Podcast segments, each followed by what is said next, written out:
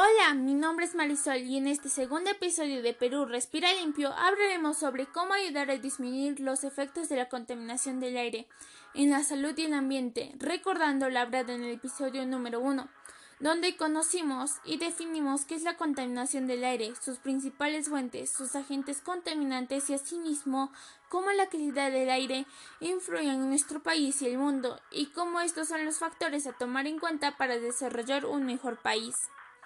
La contaminación del aire es una realidad que afecta cada vez más a los seres humanos. Sufren especialmente quienes residen en núcleos urbanos, porque las ciudades presentan niveles más altos de polución. Por ello, mejorar la calidad del aire es un esfuerzo que mejorará la calidad de vida de todos. La exposición de las personas a la contaminación ambiental es una enorme desventaja para nuestra salud y más teniendo en cuenta que esto puede producir una mayor propensión de enfermedades respiratorias. Por ello, es labor de todos cuidar a nuestro planeta para así tener un mejor lugar donde vivir, recordando que todos nosotros podemos tomar acciones en nuestro día a día que marcan la diferencia. Acciones de los gobernantes, acciones personales y familiares para disminuir los efectos de la contaminación del aire en la salud y el ambiente. Como ciudadanos debemos luchar por el cambio y exigir a nuestras autoridades que realicen acciones para disminuir los efectos de la contaminación. Debemos exigir a nuestro presidente y asimismo a los presidentes de los demás países que realicen una movilización mundial para mejorar la calidad del aire y luchar contra el cambio climático. Asimismo, realizar e implementar leyes para reducir estas emisiones y controlar la contaminación del aire e implementarlas aún más en las grandes empresas.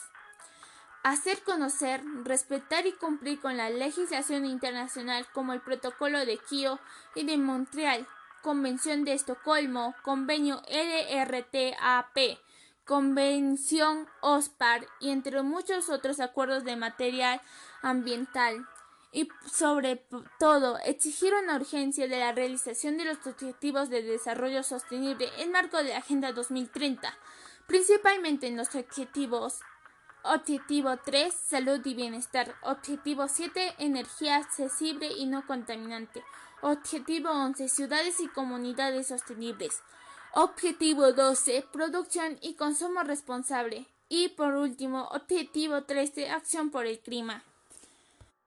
De igual forma podemos nosotros apoyar en esta causa, entendiendo las consecuencias deficientes de la calidad del aire que respiramos con pequeñas acciones como llevar a revisión de manera anual el coche para comprobar que el vehículo no contamina más de lo permitido.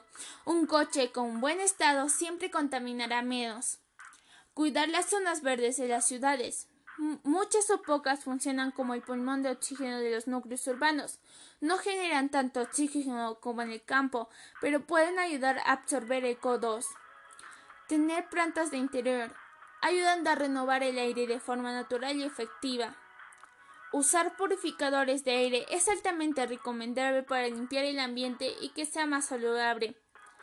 Consumir productos sostenibles y reducir la carne en la dieta son dos formas de evitar la sobreproducción de alimentos y por lo tanto reducir las emisiones. Usar sprays que sean respetuosos con el ambiente y no generen gases aerogeneros, entre otras cosas y acciones que podemos realizar. En conclusión, hago llamado al cambio, aun cuando estamos en los inicios de la polución del aire, y el ambiente, pero por ello hay que hallar la solución de la contaminación del aire, porque ahora no solo soy yo ni tú, sino todos para exigir un aire más limpio. Nosotros podemos empezar ahora mismo este gran cambio. Espero que este podcast les haya gustado, asimismo que tomen en cuenta estas alternativas y las realicen para así evitar la polución del aire. El planeta puede vivir sin nosotros, pero nosotros no podemos vivir sin planeta.